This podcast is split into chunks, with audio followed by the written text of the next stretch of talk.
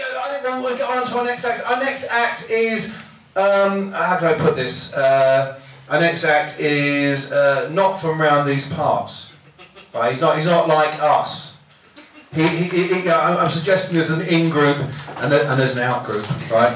And he, he, he is actually in the out group of us. But the point, the reason why I'm stressing this is simply because I don't think that should be a thing we, we, we judge him by. Which we should, uh, uh, are we all feeling open, open hearted? We're going to, even though he's different from us, I, I think I think we should get him on. He, he's from a, a distant land uh, that's, that's not we're, you know, it's aliens. Aliens. It might as well be aliens. There's Some of well, they, they talk differently from us, and they have different ways, right? But the point is, I like to have a bit of diversity, so I think we should get him on and just you know and just meet the other, right? Yeah, yeah. Are you all up for meeting the other? Yeah. Okay. Let's get this guy on. Okay, everyone, uh, brace yourselves, right? Here we go. One, two, three. Yes! Yes, Ireland! Yes, Ireland! It's Rhys Morgan. It's from Wales, right? Thank you, Rick. Good evening, everyone. Um, yes, right, my name's Rhys Morgan. Um, I feel bad, actually, about the short thing, So I'm going to rectify it if I can. Yes! Yeah! So, here we go.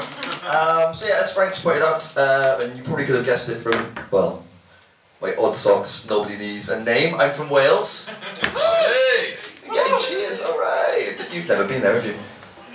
People cheering. Oh, well then, Ish, I guess you survived. Um, yes, I'm from Wales. Um, I moved to London uh, a few years ago, and I didn't realise till I moved here how fucking racist you people are against the Welsh. Like it's one of the last forms of like perfectly acceptable racism. Um, like I did a new insult recently, for- which you can use on Welsh people if you haven't heard it. It's a great one. You can say, "You're Welsh." That's it. It's the entire thing. Like I've got in arguments with people about, um, oh, I'm a dick. I'll argue about like religion and stuff like that. And you know, someone might say, you know, how can you not look around this world, this beautiful world, and not realise there must be a God there? And I'm like, well, that's a fair point. But you know, uh, the way I see it, you know, how can you think that you know your God that's meant to be all-seeing, or all-knowing, would think the best way for him to spread his message would be to, you know, pass it on to some people in the desert who would then pass it on and on and on, write it in one little book, hoping that would spread around the world. At the same time, many, many other people have their own versions of God forming in other parts of the world, all equally believing in their gods just as deeply as you believe in yours. So I put it to you that it's more likely that all of your gods false than yours is the correct one. And they go, yeah, but you're Welsh. That's like it. It's weird. Um, but I don't blame you entirely, English people. I don't blame you for the racism against Welsh. As uh, as with most uh, most racism, you know, it comes from the media, doesn't it? It's the way we're portrayed in the media. Because let's face it, every time you see a Welsh person on TV, fucking bellend. or just always a bellend. Like, did anyone ever see um, oh, what was it called? Anyone ever seen uh, the Fly on the Wall doc? What was it called? Um, the Valleys. Anyone ever see that program? Yeah, unfortunately. Yeah, uh, what- what are your thoughts, I mean, on, on the valleys? What, what did you think about it? How long you got? Oh, four minutes. That's, that's all our porn in Wales, I'm not going to lie. There's very little intra-family porn in Wales, I'm afraid. Um, but yeah, like, I asked someone in the crowd recently what they thought of it, and their answer was, it's like Geordie Shore, but worse. and I mean, Geordie's on the most popular, and then somehow we're down there. Nightmare. Um, but yeah, I think it starts even younger. This. I don't know if anyone can remember, sort of especially English people, uh, remember your first, sort of your introduction to Welsh people in, in TV. Any thoughts where you first saw us? Fireman fucking Sam, exactly. Fireman. What a bunch of bellends.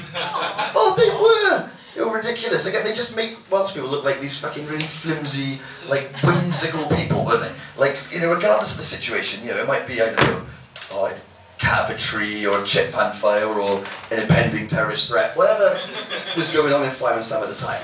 They'd always use that ridiculous voice, you know, be like Mrs. Jones or whatever her name would be. Oh, Sam, Sam. Yes, Mrs. Jones. Well, Sam, there's this man outside, and he's got a gun, and he's shouting all this stuff. Oh, no, Mrs. Jones, what's he saying? Oh, he's saying something about killing the infidels, he is. Oh, I wouldn't worry about that, Mrs. Jones. You think that's just the English, isn't it? yeah, I got my own back. Um, so yeah, I grew up in Wales. I grew up in some, you know, quite a nice uh, middle class family. Um, in Wales, that just meant no one in my family was in prison or drove a van for a living. Um, and shortly after that, I moved uh, to, to uh, southwest London, a nice little area called Putney. Know if anyone knows it, kind of near Kensington and Chelsea, that kind of stuff. Turns out I'm not middle class.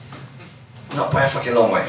Um, and I moved there with a bunch of guys from Wales, um, and I was saying it is actually quite nice because Wales is a bit, a bit chavvy. Um, I know you can't say the word chav, but I don't mean chavs as in you know people that are less well off. I mean people that throw bottles at you for no apparent reason. Um, it is quite chavvy, and I was saying to my friend, it's really nice living in sort of southwest London, where you know it's nice being here because there's, there's no chavs around, are there? And my mate was like, there are. I was like, what do you mean there are? There's not. I haven't seen chavs. Like, there, there are chavs. I was like, where, where, where are the chavs in Putney? He was like. Where are the chavs? From there to there straight away. Uh, that's been done. Thank you so much, guys. Rhys Morgan there for the Valleys. Off he goes. Back to where he came from, over there. Oh, I didn't mean obviously Wales, that would be racist. Uh, but, yeah. oh, what's up, Rhys? Come on, yes!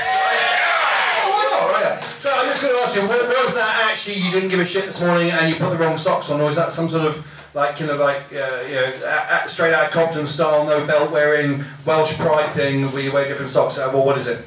I, I didn't even look. Yeah, yeah, I was going to check. Because, you know, it, it, I don't want to come here making some overt political statement on our very nice uh, comedy forum here. You know, you know, I, don't, I don't get any problem with the pub, right? You know what I mean? Like, there's some Welsh powers turned up and all that kind of stuff. Respawn, everyone, yes! Yeah. Very cool. Thank you so much.